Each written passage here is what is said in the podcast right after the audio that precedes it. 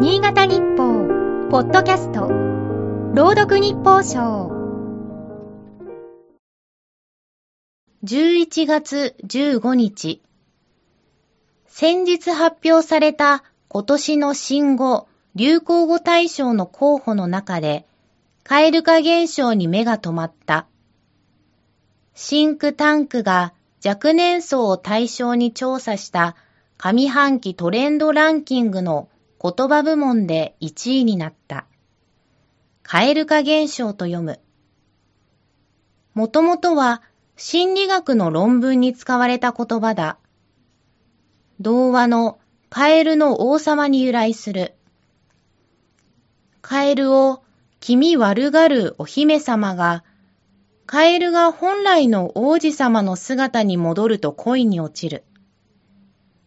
論文の筆者はこれを転じ、好意を寄せていた人が自分に振り向いた途端に嫌悪感を抱くことを蛙化現象と呼んだ。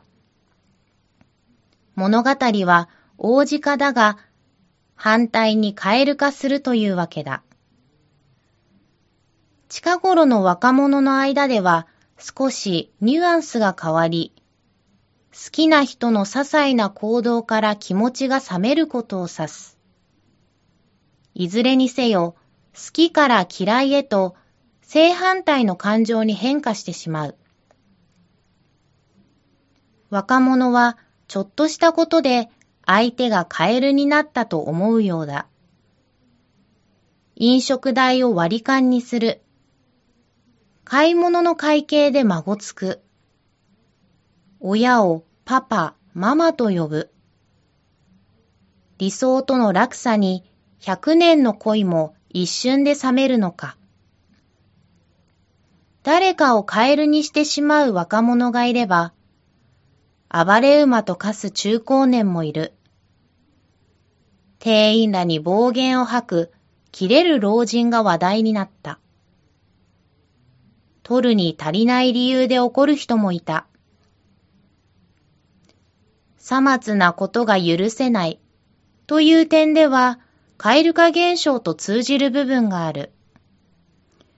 相手の細かな言動を欠点とみなし、いちいち目くじらを立てていては、人間関係は広がりを欠く。